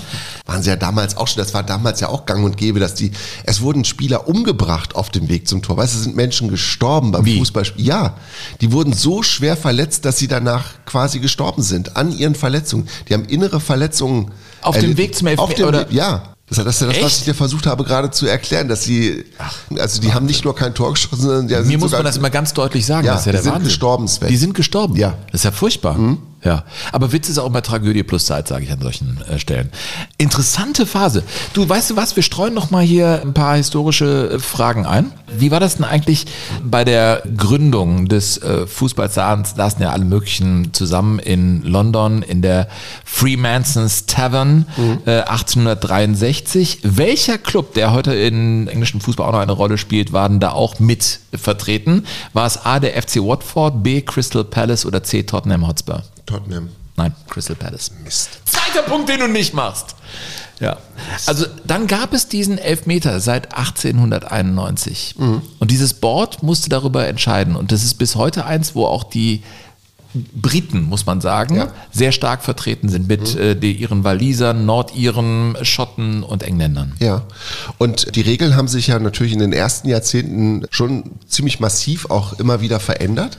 Und es gibt eine Zeichnung oder ein, es gibt ein Foto, das ich total irre finde aus dieser Zeit, das auch tatsächlich in, hier in diesem Buch von mir, Der Weisheit letzter Schuss, zu finden ist. Und ich habe mich am Anfang darüber amüsiert, über dieses Bild und hatte da auch so eine Bildunterschrift gefunden. Irgendwie damals war Linientreu nicht so gefragt und habe mir selbst so auf die Schenkel geklopft, ah, guter Witz und so, weil nämlich der 5-Meter-Raum vom Torhüter Fatty Fork, von dem ich ja vorhin schon mal gesprochen hatte, der sieht im Prinzip aus wie so ein, als wenn man, als wenn der Platzwart ein Herzchen gemalt hätte. Hier, ich habe nee. dir mitgebracht, ne? Oder wie, als sieht aus wie ein großer, wie ein großer Arsch. Ne? Ja, das der kann man, Raum. Also es ist eine sehr Genau, ein, eine eindeutige Form, die auch erotisch interpretiert werden könnte. Ja. Kann man so sagen? Zwei ja, und ich hab, dann habe ich gedacht, vielleicht ist es irgendwie auch äh, irgendwie für das Bild bearbeitet oder so. Aber nein, Sven, das war um die Jahrhundertwende gang und gäbe, dass der Platz so abgekreidet worden ist. Man hat quasi vom Pfosten ausgehend einen Kreis gezogen in einem Radius von sechs Yards. Mhm auf jeder Seite ja. und hat dann quasi aber nur den, diesen Kreis gemalt, bis er den anderen berührt hat. Ja. Und so entsteht quasi diese Art Herz oder ja, so wie Kinder eine Möwe malen bei Bildern. Genau. So sieht's ja aus. So sieht's aus. Und das war sozusagen der erste Torraum der Fußballgeschichte. Und in diesem Torraum durfte sich der Schlussmann bei der Ausführung des Strafstoßes von der 12-Yard-Linie, die 10,97 Meter entfernt ist, bewegen durfte. Also der Torhüter durfte sich innerhalb dieses Feldes bewegen und aus dieser Zone ist dann später der 5-Meter-Raum entstanden. Der Torhüter hatte ja auch, die Regeln haben sich wirklich auch verändert, wo der das, die Hand nutzen kann. In den anfänglichen Regeln durfte er bis zur Mittellinie den Ball in die Hand nehmen. Mhm. Das hat sich ja auch verändert, wirklich über all die Jahre. Und hier sieht man diese Linie, die du beschrieben hast, ja wirklich. Das ist die 12-Yard-Linie, die genau, die erste Linie ist die ne? durchgelogen ist die 12 und die gestrichelte ist die 18-Yard-Linie hinter der sich dann die anderen Spieler versammeln Ey, mussten. Alter, und wie viele Leute hier stehen. Wahnsinn, das ist ne? ja, das sind ja jetzt das ist kein 70, Wald. 70.000. Was für ein Spiel war das? Das war ein, das war ein Pokalspiel zwischen äh, Sheffield und Tottenham. Und das ist, also ich muss das ja ein bisschen beschreiben, es ist ein Schwarz-Weiß-Bild, es ist fantastisch. So wie das Buch auch fantastisch ist. Wie heißt es nochmal? Komm, also ein bisschen Heizdecke müssen wir hier ja, machen. Ja, der Weisheit letzter Schuss heißt Liebe es. Leute, äh, kauft der Weisheit letzter Schuss, da gibt es wunderbare Geschichten Bilder. und vor allem auch Bilder. Nein, es ist ganz toll. Und da stürmt Fatty Folks ne, ja. raus und der sieht aus wie bei Dick und Doof der Dicke, der ja, Oliver Harding. Der sehr dicke, der, ne? ja. Mhm. Äh, der sieht original so aus. Das ist auch die Zeit und die, die äh, Great Stands da, die sind ja besetzt. Das ist ja, das erinnert mich so ein bisschen an it's das Parkstadion. Ja, it's packed, my Ja, friend. Wahnsinn. Ja. Ach so, noch eine Frage, du, wo oh. wir doch äh, so ein bisschen, heute ist irgendwie crazy, ist ein bisschen eine, eine verrückte Folge, mhm. Freestyle. Was war eigentlich bis 1866 erlaubt? Weil es gab ja dann in diesem... 1866? Gab ja auch einen, der dann später die Rugby-Vereinigung gegründet hat, der dann rausgegangen ist. Ja, die haben selbst dieselben Wurzeln, ja. Ja, die haben ja abstimmen müssen und mhm. der war überhaupt nicht einverstanden, der mhm. Einsatz der Hand und wie man Bälle pessen darf. Ich ja, jetzt kommt zur Sache. So, A, also was war bis 66 erlaubt? A, Handspiel des Torwarts auf dem gesamten Platz. Mhm. B, Handspiel zur Annahme, so wie beim Eishockey eigentlich, ne? Also nur zur Annahme und dann kann man abtropfen lassen. Mhm. Oder C, Spielabbruch Wegen Unsportlichkeit. Äh, das ist das sogenannte Gentleman Agreement. Also wenn man sagt, äh, da ist einer unsportlich. Zwei. Ball mit der Hand stoppen. Richtig. Das wusste ich. Aber dass man am Anfang den mhm. Ball einfach mit der Hand stoppen durfte, ne? Ja. Ich habe es auch nur mich erinnert, weil du mir das vorher mit dem Rugby nochmal gesagt hast. Weil die ja quasi, weil die tatsächlich dieselben Wurzeln haben, Rugby und Fußball. Mhm. Ja, und dann haben die ja im Board zusammen gesessen und einer war total dagegen, dass man nur den Fuß nutzen soll. Mhm. Der wollte eben den Ball mit der Hand spielen lassen, was ja philosophisch ein ganz anderes Spiel ist. Mhm. Also ich finde den Fußball deswegen so erhaben, weil er nur mit dem Fuß eben gespielt wird. Und der ging dann raus und gründete mit anderen zusammen die Rugby-Vereinigung. Ja. So ist es. Früher. Ey, ist das hier Geschichtsstunde? Ja, schon ein bisschen, ne? Oder? Ja, und wir haben ja schon so viele Geschichten erzählt, zum Glück. Und was mich total happy macht, ist die Tatsache, dass wir euch alle da draußen, liebe Hörende, an den digitalen Endgeräten, dass wir euch sozusagen inspirieren, euch eigene Gedanken zu machen. Zum Beispiel bei den äh, Knochenbrechern und Menschenfressern. Was für eine schöne Folge war das denn? Ja, das hat dir Spaß gemacht. Das war so Ah. primitiv, das war was für uns. Meine Kinder wollten es. Ich, wir haben es einmal gehört. Teil. Ja, wenn wir, ich bringe die ja manchmal dann zur Schule und dann ist morgens, Papa, komm, lass uns weiterhören. Ja, ja und ähm, ja, sie, sie lieben Vinnie Jones. Also die, das lässt sie einfach nicht los, dass der mit seinen Jungs, mit der Crazy Gang da den Karton beim Busfahrer über den Kopf geschoben hat. Das fanden meine Kinder, also die, die staunt, Mund aufgerissen, die können es mal wieder hören, diese Ja. Geschichte. Also mein Kleiner und ich, wir stellen regelmäßig diesen, dieses Winnie Jones Dreierlein nach. Diese, Dreierlein? Ja, die, die beidbeinige Grätsche, dann das, so. das, das verschlagene Aufheben mit den gebohrten Zeigefingern in die Achselhöhle und dann das Drehen an den Eiern, als wäre es ein Lautstärkeregler. Kann das sein, dass wir unseren Kindern die richtigen Sachen fürs Leben beibringen? Ich hoffe, dass sehr, Sven. Ich hoffe, dass sehr. Auf jeden Fall haben wir euch angeregt, äh, selbst Gedanken zu machen. Und Christian Hightower hat über Twitter den Wunsch geäußert, dass wir uns auch mit Juanito eigentlich beschäftigen müssten und seinem Wüstenfoul gegen Lothar Matthäus im Halbfinale Europapokal der Landesmeister 1987 in München. Und Er hat ja recht. er mein hat lieber, 100% ja, recht. lieber Christian, aber ich muss zu meiner großen Schande gestehen, ich hatte dieses Foul nicht auf dem Schirm. Auf dem Zettel. Ja gut, es ist natürlich auch viel passiert und wir wollen das ja noch ein paar Jahre machen mit. Aber dann habe ich es mir natürlich angeguckt. Und ich muss sagen, es gehörte unbedingt in diese Folge mit rein. Weil, Sven, du hast es auch gesehen. Und du bist der Beste da im Das ist wie bei einem Unfall? Ja, Ich muss ja immer wieder hingucken. Ne, wieso? Du kannst es ja. Also bitte, Lothar Matthäus. Lothar Matthäus spielt, es steht 3 zu 0 für die Bayern. Er ist an und für sich natürlich für die Spanier eine Provokation. Ja, äh, genau. Bayern führt mit 3 zu 0, wir sind im Halbfinale. Und dann liegt er am Boden. Und Juanito, das klingt so süß, der Name. Ich meine, der heißt wirklich Juan Gomez González. Ja, der war 32 zu Ja, du fängst aber Zeitpunkt. zu weit hinten an, Sven. Weil erst spielt Matthäus faul, dann wird er von einem anderen Madrilenen umgestoßen und dann kommt Juanito angestürmt. weil Aber er, wie schnell der da Wie hinrennt! zwingend er unbedingt an dieser Situation noch teilhaben wollte. Also es ist wie der Pitbull, der, der den Bef Fass! Und dann rennt er darüber. Ja. Ich würde sagen 12 Yards, aber die rennt er in etwa einer Sekunde und 1,6 sieben Sekunden, ja. Also wahnsinnig schnell Wahnsinn. dahin. Und der Schiedsrichter ist aber auch schon da. Und springt er eigentlich zuerst auf den Rücken Erst drauf? auf den Rücken? Erst auf den Rücken, richtig Ja. drauf. So Ja, wie richtig. seinerzeit übrigens Totti auch bei Kalle Ramelow. Das weißt stimmt. noch? Ja, absolut. Ja, also äh, ne? Ja. Carsten Ramelow von Totti war auch so, der, der streckte die Beine auf, im Sprung auf den Rücken Mhm. und Ramelow drückte sich zur Seite hoch und das war ganz fürchterlich, der Rücken war gezeichnet. Zurück zu Lothar. Also da steht der Juanito, der kleine, lausige, Ja. Auf dem Rücken drauf und Ja. dann geht's weiter. Und das hat der Schiedsrichter noch nicht gesehen. Und dann dreht sich der Schiedsrichter zu Juanito, weil er merkt, oh, vor mir ist irgendwas passiert mit Matthäus, der auf dem Boden liegt nach wie vor.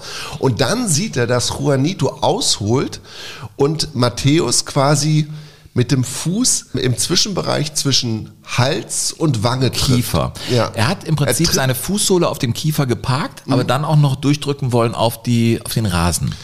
Ja, also man hatte das, also Lothar Matthäus hat, hat nach diesem Spiel gesagt, ich hatte den Eindruck, er wollte mich umbringen. Mhm. Und ich glaube, wenn man die Bilder sieht, kann man das bestätigen. Naja, aber es ist ja auch interessant, was dieser Juanito, das war ja schon ein Quartalsirrer. Gott hab ihn selig, er ist kurze Zeit später bei einem Verkehrsunfall gestorben. Also er lebt nicht mehr. 87 war das Spiel, 91 glaube ich ist er gestorben. Ne?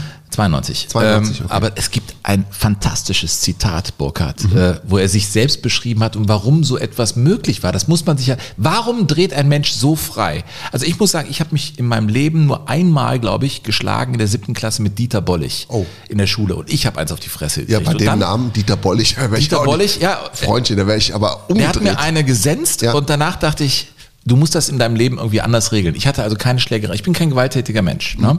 Aber man fragt sich ja schon, wenn man da fasziniert hinguckt, was bewegt den Menschen so frei zu drehen? Ja. Diesen Pepe-Moment zu haben. Das war ja so ein Pepe-Moment. Absolut. Was, ist, was hat er gesagt über sich und das, wie hat er es erklärt? Erzähl, du hast es doch da. Er hat gesagt, also das Einzige, das war im direkten Nachlauf, das Einzige, was ich sagen kann, ist, äh, dass ich mich verfluche. Das ist das eine. Und dann, ich war in meiner Karriere immer eine Person des zweiten Ichs. Also ich war immer eine Person, das ist die geilste Schutzbehauptung. Das ist wie, Das war der du wirst andere. in Flagranti erwischt und sagst, Schatz, ich kann das alles erklären. Das war der andere. Das, das eine war der andere von mir. Ich muss, ich muss Christian Heithauer wirklich äh, danken. Er hat mein Leben bereichert, weil ich mich nochmal mit Juanito auseinandergesetzt habe. Ja. Erinnert mich ein bisschen an, kennst du Andy Gorham noch, den schottischen Torhüter? Andy Gorham? Andy Gorham hatte, tat- ist jetzt nicht so witzig, aber der hatte tatsächlich eine diagnostizierte Schizophrenie. Hm? Und da haben die Stadion, im Stadion dann die Fans von der anderen Mannschaft immer den, den äh, Sprechgesang angestimmt. There's only two Andy Gorhams. das, es ist politisch nicht korrekt. Ja, das war aber, Aber es ist mir scheißegal. Knochenbrecher und Menschenfresser Ja. war einfach politisch nicht korrekt. So. Lothar Matthäus hat übrigens nach diesem Foul und einige Jahre später gesagt, er, also Juanito, bat mich fast direkt nach dem Spiel um Vergebung. Und ich vergab ihm. Er zeigte mir, dass er ein Ehrenmann und eine gute Person war. Und ich, ich finde, das, ist, das setzt ihm ganz noch die Krone auf. Ganz am Ende, als sie durch waren mit dem Spiel, da hat der Juanito dem Lothar Matthäus ein Stierkämpfertuch geschenkt. Ein Kapote, also so nennt man das, glaube ich, ne? Ahnung. Ja, ein Stierkämpfertuch. Also so nach Motto, hey, ah, ein geile, geiles Duell hier. Ja. Ja, krasser Scheiß. Er wurde Also- fünf Jahre gesperrt, ne? Juanito. Fünf Mit Jahre. 32 Jahren, da geht also Fünf Jahre, also für alle Europapokalspiele Ja. wurde er fünf Jahre rausgenommen. Ja. Und ähm, ja, also Christian, vielen, vielen Dank Ja. und immer gerne her damit, wenn ihr Ideen habt, Anregungen, wie man ein Thema noch irgendwie anders anfassen kann. Ja, wir auch Themenvorschläge. Ja, wir sind Ey. total offen. Wir sind so offen und am Ende schmeißen wir die Ideen von euch auch nicht weg, versprochen. Und ich möchte an dieser Stelle Philippi Limberg danken. Bei mir ist ja Instagram der äh, gute Weg zu mir mit Einwürfen oder auch Facebook könnt ihr uns folgen. Da werden wir wahrscheinlich immer äh, aktiver. Philippi Limberg brachte mich auf Duncan Ferguson. Da macht's Kling. Macht kling, kling, kling, Ja, der Paul Scharner, der gegen den gespielt hat, der Österreicher, sagte, über den, so einen bin ich ja noch nie begegnet. Ja, Thomas Hitzelsberger hat auch Bekanntschaft gemacht mit diesem Mann oder Steffen Freund. Und äh, der wurde zum Beispiel, glaube ich, gewirkt von Duncan Ferguson. Äh, dieser Mann war so knallhart drauf, dass der sogar im Gefängnis saß für einen Foul. Ja, der hat drei Monate Haft bekommen, hat tatsächlich 44 Tage in einem Gefängnis gesessen. Und zwar 1994, nachdem er eine Kopfnuss verteilt hat in einem Spiel. Und das nennt man seitdem wahrscheinlich Glasgow Kiss. Also es ist ein sogenannter Glasgow Kiss. Also war Schotte, eine Duncan- Rausch. Ein, ja, dann die United war sein erster Verein, dann war er bei den Rangers, da passierte das mit dem Glasgow Kiss, dann war er bei Everton und er war natürlich einer, der ganz, ganz hart war und was ich über den so lustig finde, bei dem wurde zweimal eingebrochen und das hätten die Einbrecher besser nicht gemacht. Ja, ja 2001 kamen zwei und einen erwischte, der hat die natürlich sofort verscheucht, die haben gar nichts bekommen. Ne, Der hat, einem ist hinterhergerannt und der musste dann äh, drei Tage in die Klinik. Nee. Den hat er völlig Hat er komplett vermöbelt. verwemst? Ja, komplett, komplett. Und dann hat es 2003 nochmal einer versucht, ja. Und den hat er natürlich auch gestellt. Und weißt du, was der Einbrecher gemacht hat? Nee. Der hat den Duncan Ferguson angezeigt wegen Misshandlung.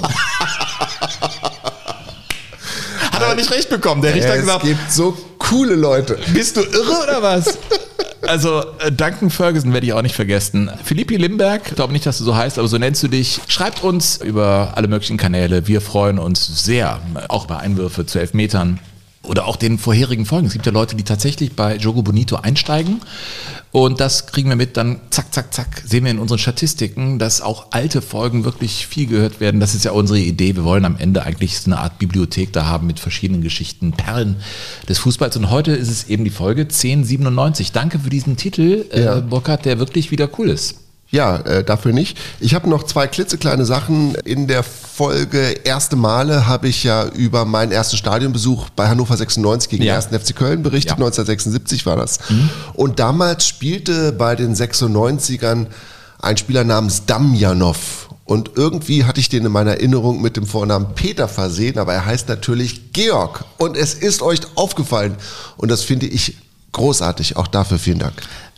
Das ist wirklich cool. Also ähm, wir merken, und das ist ja, wir versuchen so genau wie möglich zu arbeiten. Ich äh, bin jetzt zum Beispiel für die nächste Folge, die wird heißen Spiel des Lebens, können wir ja schon mal so spoilern. Mm, Bei Andres Escobar, fürchterliche Geschichte, der äh, erschossen wurde und äh, Kolumbianer? Hm? Genau, da gibt es Berichte, wo es zwölf Kugeln waren, sechs Kugeln. Das ist also manchmal nicht ganz einfach, wirklich ganz korrekt zu sein. Wir geben da unser Bestes und wenn es dann mal ein Vorname ist, der da verrutscht oder so, dann seht's uns nach. Wir geben hier unser Bestes.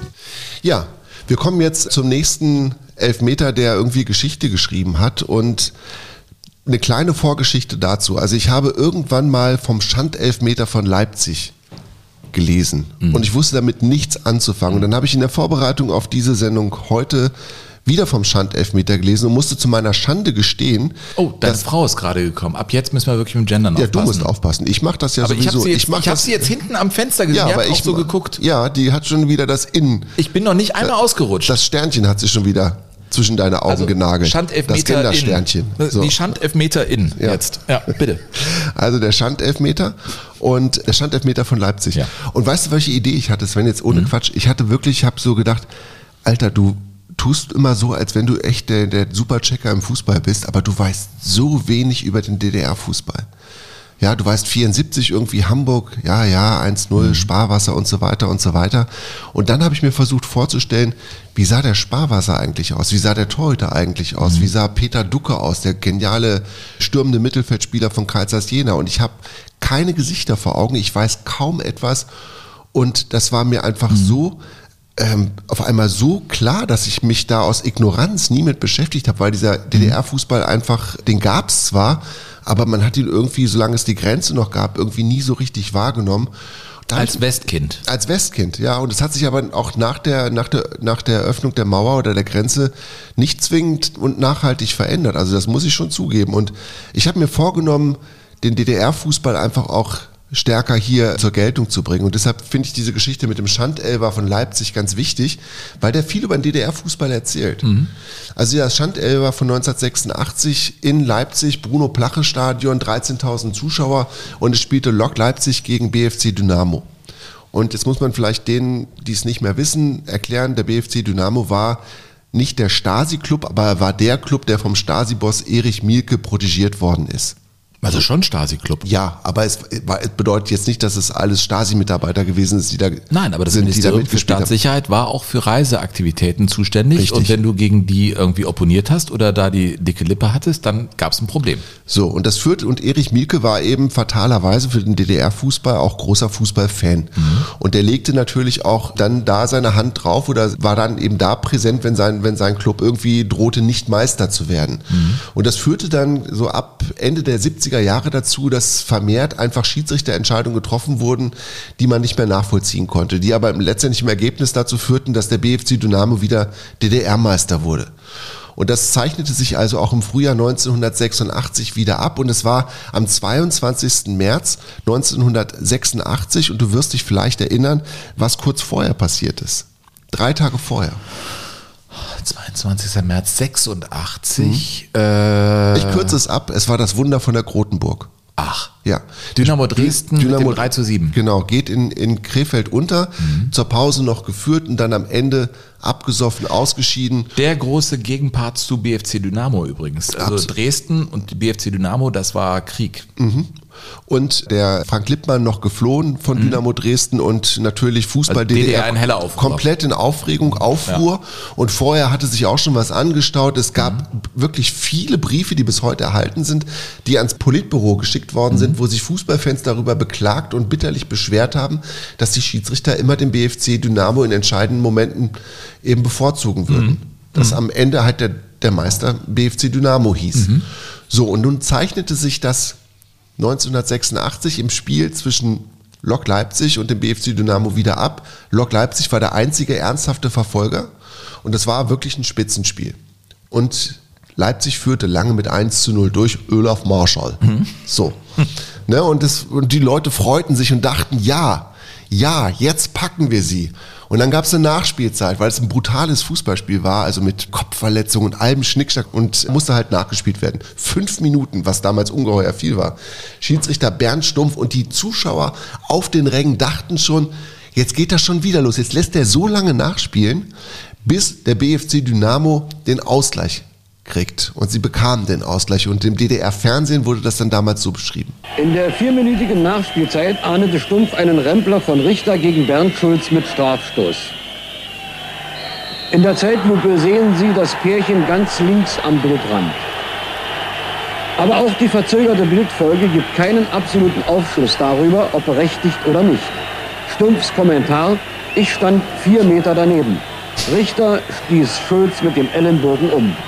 Eine sehr umstrittene Entscheidung. Ja, das kann man so sagen. Es gab danach einen Protestschrei, einen Aufschrei im ganzen Land. Frank Pastor, nicht Pistor, sondern Pastor verwandelte den Elfmeter für Dynamo. Und nach dem Spiel kam er dann zu seinem Auto. Der Frank Pastor, der hatte das in so einem abgesperrten Bereich geparkt, ein Lader, und musste feststellen, dass seine Scheibenwischer verbogen waren. Also, ey, da wusste man, die, die Fans wussten echt gut Bescheid. Und das war natürlich auch keine Lappalie. Ne? Also wenn, wenn deine Scheibenwischer verbogen waren Nein. in der DDR, Ja, dann brauchtest du natürlich einfach Connections, um schnell wieder Scheibenwischer zu kriegen. Ja, ja. Also das war schon auch, es war richtig krass. Und dieser Bernd Stumpf, der also Zeit seines Lebens immer behauptet hat, dieser Elfmeter war komplett korrekt, den ich da gegeben habe, obwohl es keiner außer ihm gesehen hatte im Stadion, wurde danach rausgenommen. Man hat ihn rausgenommen aus dem aktiven Betrieb. Gesperrt, ne? Er war das Bauernopfer. Man hat ihm nahegelegt, die Pfeife quasi erstmal aus der Hand zu legen, weil man Ruhe haben wollte im DDR-Fußball. Man wollte die Fans irgendwie beschwichtigen. Und er hat es aber nicht auf sich sitzen gelassen und er hat nach Beweisen gesucht für die Richtigkeit seiner Entscheidung. Und er hat tatsächlich irgendwann Bilder gefunden, die Verantwortliche des BFC Dynamo selbst gedreht hatten. Und diese Bilder wurden vor 20 Jahren etwa vom Mitteldeutschen Rundfunk gezeigt und Bernd Stumpf hat sie dann äh, damals folgendermaßen kommentiert. In der letzten Minute der Nachspielzeit kam es dazu, dass nach einer Flanke vor das Tor der Ball von Leipziger Verteidigern abgeköpft, zurückgeköpft wurde und der heranstürmende Schulz dann von Richter in den Rücken gestoßen worden ist mit beiden Händen. Und da war natürlich in Bruchteilen von Sekunden für mich die Frage, was machst du jetzt? Denn auch in diesen Bruchteilen ist mir klar gewesen, dass ein Elfmeterpfiff natürlich das Stadion zum Kochen bringen wird. Letztendlich habe ich mich dafür entschieden für den Elfmeterpfiff. Ja, und man kann das nachvollziehen. Also ich habe dann die Szene auch gesehen in diesem Bericht vom Mitteldeutschen Rundfunk, die haben das toll aufgearbeitet. Und da muss man sagen, ja, es gab einen ganz klaren Stoß, den man aber im DDR-Fernsehen nicht sehen konnte und den man wahrscheinlich im Stadion auch nicht unmittelbar sehen konnte, weil er quasi ein bisschen abseits des Balles war. Und den Elfmeter konnte man also tatsächlich geben. Aber Bernd Stumpf war das erste Bauernopfer quasi im DDR-Fußball, also im Arbeiter- und Bauernstaat, durfte kein Spiel mehr pfeifen, hat danach kein einziges Spiel mehr gepfiffen tatsächlich.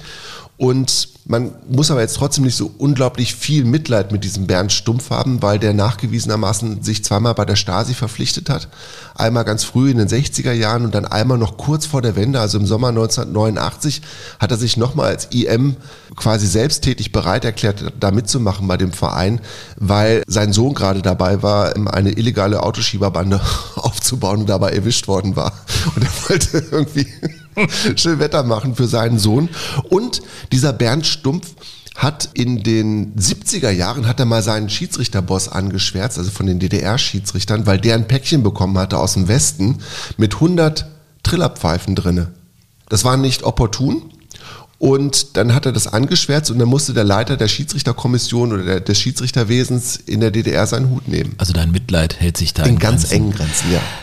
Was ich mich frage, also man kommt, also es ist ja eine strittige Entscheidung, ne? aber es gibt ja so einen Volkszorn fast, der dann da seinen Anfang nimmt. Ist ja immer die Frage, auf was für einen Boden fällt so eine strittige Entscheidung. Und da fiel sie natürlich auf so einen Boden des, ja, in der Provinz hatte man immer den Eindruck, ja, die in Berlin, die bekommen ja wirklich alles sozusagen in den Arsch geschoben. Die bekommen die Westfrüchte, die haben Mandarinen, die haben Bananen. Also jetzt mal um bildhaft zu sprechen. Und Ja, auch ganz, auch ganz die- praktisch, ne? Die saßen ja im Mannschaftsbus und haben ihre Fresspakete Genau. ja, so aufgemacht. ist es. So. Und dann äh, fiel das natürlich den Leuten auf und das machte die Runde und dann wieder so eine Entscheidung. Und der BFC Dynamo war ja seit 1979 Serienmeister. Ja. Jedes Jahr. Und das war ja so komisch. Die werden Meister und Dynamo Dresden holte den Pokal. Also irgendwie war das so aufgeteilt in der DDR. Man fühlte sich da einfach gelenkt und das war eben so eine Situation, wo dann tatsächlich dieses ganz trockene Stroh in Flammen stand und richtig hochging. Und das, der Plot an der Geschichte ist tatsächlich so, dass der vielleicht sogar die richtige Entscheidung getroffen hat. Ja. Und es trotzdem als Skandal-Elver in die Geschichte eingegangen ist. Schandelver. Der Schandelver hat Schandelver. sogar einen eigenen Wikipedia-Eindruck. Der Schandelfmeter von Leipzig. Aber also das war am, am 23. Äh, am 22.03.86. Interessant, diese Verknüpfung, die hatte ich nicht mit, mit dem Wunder der Grotenburg. Ich habe mit Friedhelm Funkel da so oft drüber gesprochen, über dieses Spiel. Werden wir sicherlich auch nochmal hier in Jogo Bonito machen, weil auch das ist ja Fakt. Es gibt ja bekannte Geschichten, aber es ist trotzdem auch unsere Aufgabe, diese bekannten Geschichten auch zu erzählen. Wir suchen ja gerne Dinge, die Leute noch gar nicht kennen. Ja. Ähm, aber da sollten wir auch mal Ja, mit dem drüber Friedhelm, sprechen. Friedhelm könnten wir auch mal einladen. Also Definitiv. Ich finde, das ist Ja, so Friedhelm hat so viele netter- Sachen zu erzählen und es wird allerhöchste Zeit, dass er sich endlich an seine Biografie setzt. Ja, absolut. Ja, äh, du, ich habe seine Nummer. Können wir nochmal anrufen. Aber was du jetzt eben für einen Stein in mein Wasser geworfen hast, ist, äh, der schlägt Wellen. Äh, DDR-Fußball. Also seit wir Jogo Bonito machen, äh, habe ich die ganze Zeit irgendwelche Bücher, die da angeliefert werden, weil man fängt auf einmal an rumzustöbern und zu suchen, was könnte interessant sein. Und ich habe mir ein ziemlich dickes, äh, bebildertes Buch, aber äh, über den DDR-Fußball geholt und würde mich da auch gern reinarbeiten und vielleicht mal eine Folge gerne machen. Auferstanden aus Ruinen, was weiß ich was, wie wir das Ding dann nennen, aber ich würde den DDR-Fußball oder die DDR-Liga, wahrscheinlich reicht eine Folge nicht aus. Wenn du da einmal reinkommst, dann kommst du auf einmal auch in ganz viele Ja. Details, aber ich würde gerne mal DDR-Fußball machen. Ja. Das sind wir schon mal zwei, ne? Ja, das bedeutet Und wir müssen nicht viel mit dem Chef Arbeit. sprechen. Wir ja, können das dann einfach machen. ja, wir müssen. Hurra! Das stimmt, aber wir müssen, das ist, bedeutet unglaublich viel Grundlagenarbeit Ja, ja. noch. Ne? Also Das das würde müssen ich wir mir jetzt- im Moment überhaupt noch nicht zutrauen. Ist so ein Projekt äh, für ja, fürs Jahr irgendwann. Ähm, wir sind in Jogo Bonito bislang ein paar Mal in England gewesen, aber ich finde, jetzt sollten wir nochmal hingehen, weil wir reden ja beim Elfmeterschießen auch über, das ist schon ein nationales Trauma, das Elfmeterschießen für Absolut, England. ja. Auch jetzt nach der letzten Europameisterschaft. Das war ja der Hammer, Drei oder? verballert, ja. Ja, und vor allem, also der, der Trainer, der selber 96 als, ich glaube, jüngster Spieler den Southgate, entscheidenden mhm. Elfmeter vergeben hat, schickt dann bei den letzten dreien Jungs da auf den Platz, die er gerade einwechselt, die dann für England in dieser aufgepeitschten Stimmung Noch die Elfmeter 20, ne? verwandeln sollen. Und da haben wir riesen Rassismusdebatten im Nachlauf gehabt und äh, auch vergebene Elfmeter. Ich würde mal gerne bei vergebenen Elfmetern und nicht der Rassismusdebatte bleiben in Ja. dem Zusammenhang und über ein nationales Trauma reden. Nimmt seinen Anfang für die Deutschen bei der WM 1990, Halbfinale, ne? Ja. Also das war, das war schon unglaublich. Bodo Ilgner im Kasten der deutschen Nationalmannschaft und ja, die englischen Kommentatoren, so wie englische Kommentatoren da sind im Halbfinale. feel pretty happy about Stuart Pearce coming up in this situation. The man who doesn't mince his words and uh, really doesn't mess about when it comes to hitting a football. Oh, and he's hit it too straight. And West Germany find it's tilting their way. And Lineker ruffles Pierce's hair and tries to make him feel better, but there's only one way to make him feel happier, and that's for England to get the better of this penalty, which is to be taken by Olaf Ton. And he's put it away. And they're in pole position. It's an unenviable task for Christopher Waddle. Pierce can't look. Here goes Waddle. Oh dear, it's West Germany. The favourites have got through by the narrowest of margins, ended by penalty failure. Fortune and a fair amount of skill and nerve. And for England, a defeat not at pure football, but through failure from 12 yards out. 12 Yards out. Ja, von 10,97 Meter. Not pure football, by failure. Also es, sie sind ausgeschieden nicht durch puren Fußball, sondern durch Versagen. Der Elfmeter hat schon eine echt besondere Rolle im Fußball. Magst du ihn eigentlich? Findest du die Entscheidung gut oder findest du tatsächlich, dass das keine Entscheidung des Fußballs ist? Das Elfmeterschießen Mhm. finde ich super. Ich finde, das muss unbedingt immer bleiben. Ich will kein Wiederholungsspiel haben. Weil ich finde, wenn du es als Kleiner geschafft hast oder als Außenseiter bis ins Elfmeterschießen zu kommen, egal wie du es gemacht hast, dann musst du auch die große Chance haben. Und beim Elfmeterschießen ist sie ja Dann bei werden die Uhren wieder auf Null gedreht, ne? Genau. Dann bist du halt, dann hast du halt eine 50-50 Ausgangslage und dann ist das ist doch großartig. Also, also ich- dramatisch, ich meine, wir wissen doch beide noch, wo wir beispielsweise das, das Elfmeterschießen 2006 gegen Argentinien gesehen haben. Oder? Du weißt, wirst wissen, Mhm. Ich war im Studio und ich war so aufgeregt, dass ich dachte, das kannst du nicht oft so aushalten. Das geht nicht oft. Ja, ging mir genauso. Und das geht mir eigentlich bei fast jedem Elfmeterschießen so, wo ich irgendwie emotionale Aktien drin habe. Und das möchte ich auf keinen Fall missen. Ey, Jens Lehmann, das ist interessant. 2006, da hast du was bei mir getriggert. Ja, guck mal, ich habe ein, mein Lieblings, eines meiner Lieblingssportfotos aus dem großartigen WM-Bänden der Süddeutschen Zeitung eine Doppelseite vom entscheidenden Elfmeter, den Cambiasso verschießt, den Lehmann hält. Ne? Das war ja die Geschichte mit dem, mit dem, mit dem Spickzettel. Es gibt eine Person hier auf diesem Wimmelbild. Ne? Man sieht das, man sieht quasi den Elfmeter aus der Hintertorperspektive. Ja. Aber es gibt eine Person auf diesem Wimmelbild, Sven, die ich total bewundere. Und das ist nicht Jens Lehmann. Okay. Wer, wer könnte es sein? Also es ist auch nicht, das ist ja im Berliner Olympiastadion und hinten sehen wir diese Treppen, die man da sieht, wo früher die Siegerehrung stattfand und das Olympische Feuer war. Und dann sehen wir die Mannschaft im Mittelkreis, darauf wirst du dich wahrscheinlich beziehen. Ja, knapp daneben. Knapp daneben wäre der Kameramann, Ja. der in die andere Richtung filmen muss. Ja. Wie kann man das aushalten? Genau. Das geht nicht. Da ist ein Kameramann, der in die andere Richtung, Richtung, nee, der die Mannschaft Der filmt die Reaktion der Mannschaft und abfilmen auch muss. da hinguckt. Ja. Ja, Der macht seinen Job wirklich. Und der nicht, der nicht umschwenken darf, der einfach konzentriert seinen Job machen muss, in einer Situation allerhöchster Anspannung. Der hat meinen, Tolles- meinen allergrößten Respekt genießt der. Das ist meine Lieblingsperson auf diesem Foto. Jens Lehmann taucht nach links und ja, wehrt diesen Schuss von Cambiasso, Esteban Cambiasso ab. Man sieht ihn, wie er hinblickt und einfach weiß, alles klar, das Ding ist gehalten. Das stand übrigens auf seinem Zettel, dass der dahin schießt. Bei einem anderen Schützen, Ayala, glaube ich, war es, den er auch gehalten hat, hat er sich aber für die andere Richtung entschieden, als die, die auf dem Zettel stand. Ja, aber Also- diese Nummer ist doch einfach, also aus psychologischer Toni Sicht. Schumacher oder? sagte, der hat mit de, in dem Moment, als er den Zettel überhaupt in der Hand hatte und die Schützen das Da hatte mitkriegen, da hatte ne? er schon gewonnen. Und Ja. Mhm. Toni Schumacher war ja auch einer, der mit allen Mitteln gekämpft hat und er fand das völlig legitim.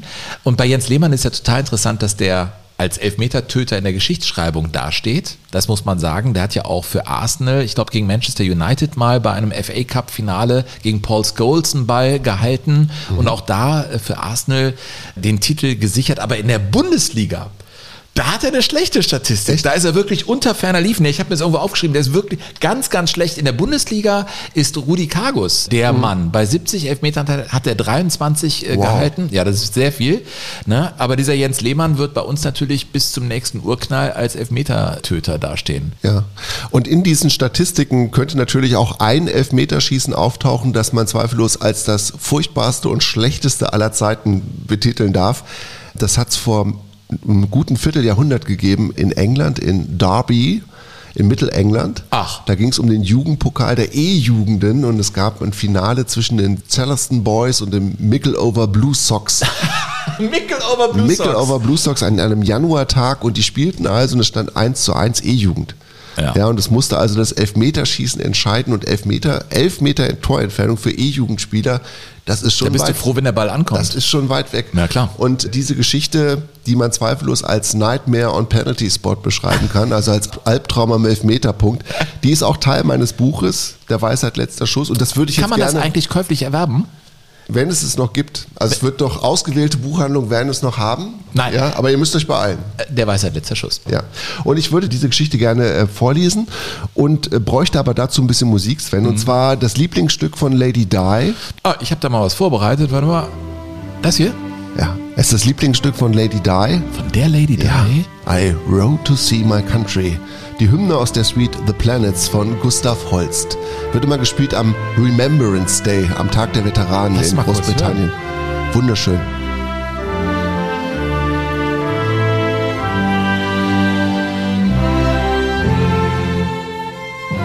Ich werde schon wieder sentimental. Großartig. Ja, Ich denke schon wieder an die Österreicher. Ja, was ist, ich finde, das ist so ein richtiges Gänsehautstück. Ich mag das sehr. Tour Felix Austria. Unsere vorletzte Ausgabe war sehr musikalisch. Das stimmt. Als kleiner Hinweis. So, jetzt du. Ja. Wahrscheinlich wirst du gleich nochmal starten müssen, weil es nicht reicht. Schiedsrichter Peter Schäf war müde und er hatte keine Lust mehr. Das Elfmeterschießen zwischen der U10 der Charleston Boys und der U10 der Mickleover Blue Sox dauerte jetzt schon mehr als eine Stunde. Die etwa 50 Zuschauer, größtenteils natürlich die Eltern der Spieler, verfluchten inzwischen mehrheitlich den Tag, an dem sie ihre Jungs zum Fußball angemeldet hatten.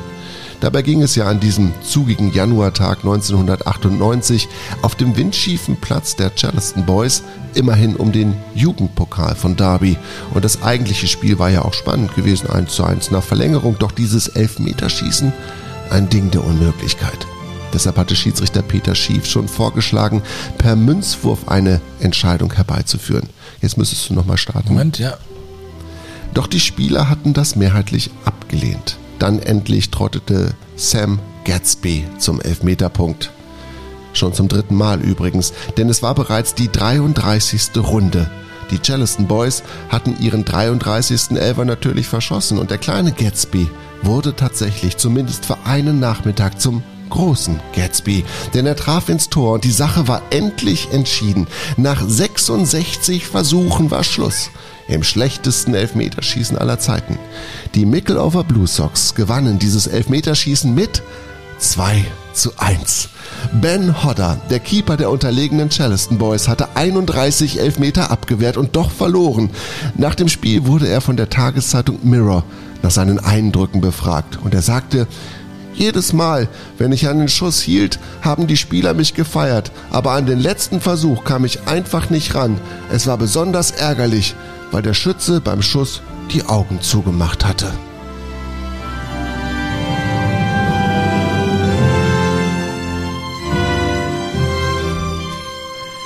Ich finde, das sagt so viel über das Leben. Ja, ja. Ich meine, das sind jetzt mittlerweile auch gestandene Männer wahrscheinlich, ne? die damals bei diesem Elfmeterschießen dabei waren, 25 Jahre her. Aber es ist, ich finde es so eine bezaubernde Geschichte, weil die Spieler einfach immer weitergemacht haben. Ne? Sie waren so, also es gehört ja auch so eine Unerschütterlichkeit dazu, es immer wieder zu versuchen. Immer weitermachen. Immer nicht aufgeben, immer weitermachen. Mhm. Ohne Witz. Also, ey, ich werde dieses Jahr 50. Und man hat schon einiges erlebt. Wir erleben eine Pandemie, wir erleben Widrigkeiten. Also ich muss gerade ehrlich gesagt schlucken. In einem kleinen, lustigen Moment äh, entdecke ich da was Großes, was mich sehr bewegt. Ja, und wir können sagen, dass wir jetzt an dieser Stelle am Ende angekommen sind. Wir wollten eigentlich noch viel mehr Sachen machen. Wir wollten noch mehr über 97 erzählen, über Schalke und Mailand. Wir wollten noch was über Pelé erzählen, über Fritz Walter und den Elfmeter. Aber es ist wie so oft bei Jogo Bonito. Einige Sachen nehmen wir wieder mit. Ja, absolut. Ja, und, und bringen sie aber irgendwann ganz sicher in eine neue Folge. Ich bin jetzt wirklich, hm, mich hat das ziemlich gepackt. Weil das so, so ein kleiner Moment auf dem Dorfplatz war und irgendwie so, so lustig, aber irgendwie auch groß. Ja. Ins große Leben. Er steckt halt so viel, so viel Herzblut da drin, ne? Ja. Äh, hör mal, mach du mal Schlussworte. Ich muss echt so ohne Witz. Ja. ja, liebe Hörende an den digitalen Endgeräten, das war's für heute.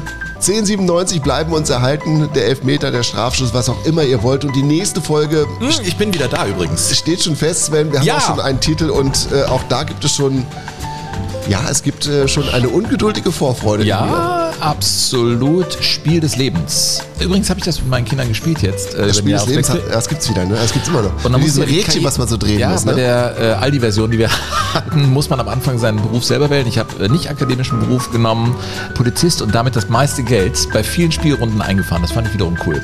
Echt? Als ja, Polizist, als Polizist habe ich die meiste Kohle gemacht, ganz legal. Bei Spiel des Lebens.